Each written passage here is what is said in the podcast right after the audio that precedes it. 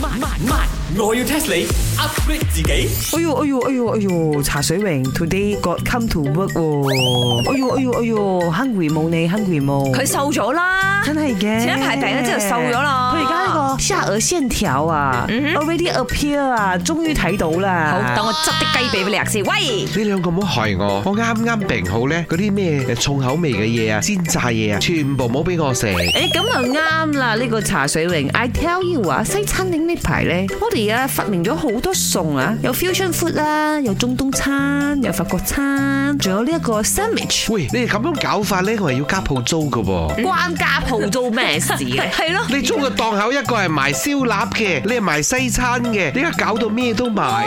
講過好係啊多次咗。佢七分銅錢，兩分分，唔三唔四，去陳豪基扭佢嘅，咩都埋。 I tell you，全部都係 under 西餐嘅 category，OK？、就連今日呢個 sandwich，我要整俾你食嘅 sandwich 都係 under 西餐呢個 category 嘅。唔係嗱啲咁普通嘅嘢，唔使埋咗。咩普通啊？Today is 國際 sandwich day，你知冇？吓，有咁嘅地啊？係啊，幾時有國際雞飯 day 咁樣？幫我哋自己自創啊！Hi，我要 test 你。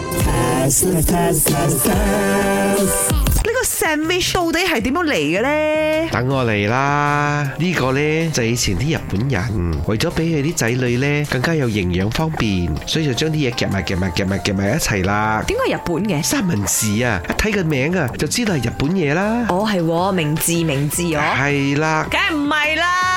哦，咁呢啲一定係咧，啲中國嗰度發明出嚟嘅。中國有咩包嘛？啱冇？嗰啲包都係夾住啲餡噶嘛。只不過嗰啲騎馬嘅人，佢放個包喺佢個 back 嗰度，點知喺度騎馬夾夾夾扁咗，之後從之後就有三文治啦。咦，Chicken Rice，你 呢個講法我好 make sense，但係都係錯。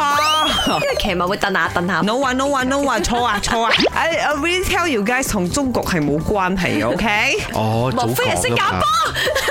咁一定冇走啦 呢家嘢，因為我啱啱去過你。我同你講啊，譚水榮，你就嚟講新加坡開分行咗 啊？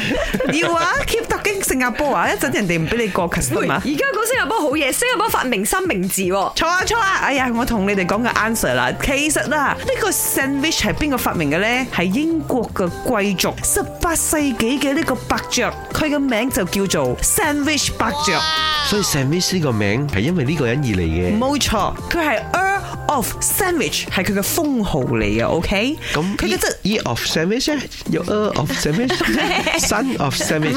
唔係啊。啊，貴嘅啊！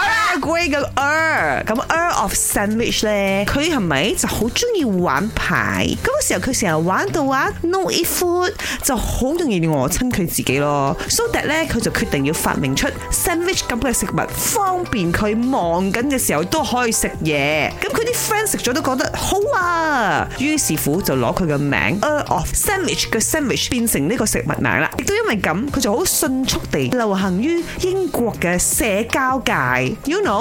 哦，一路打 golf 又食 sandwich，打牌又食 sandwich。 a 嘅時候就食 sandwich。餓嘅時候應該真係看見什麼就吃什麼的咯。本故事純屬虛構，如有雷同，實屬巧合。星期一至五朝早六四五同埋八點半有。慢慢慢，我要 test 你 upgrade 自己。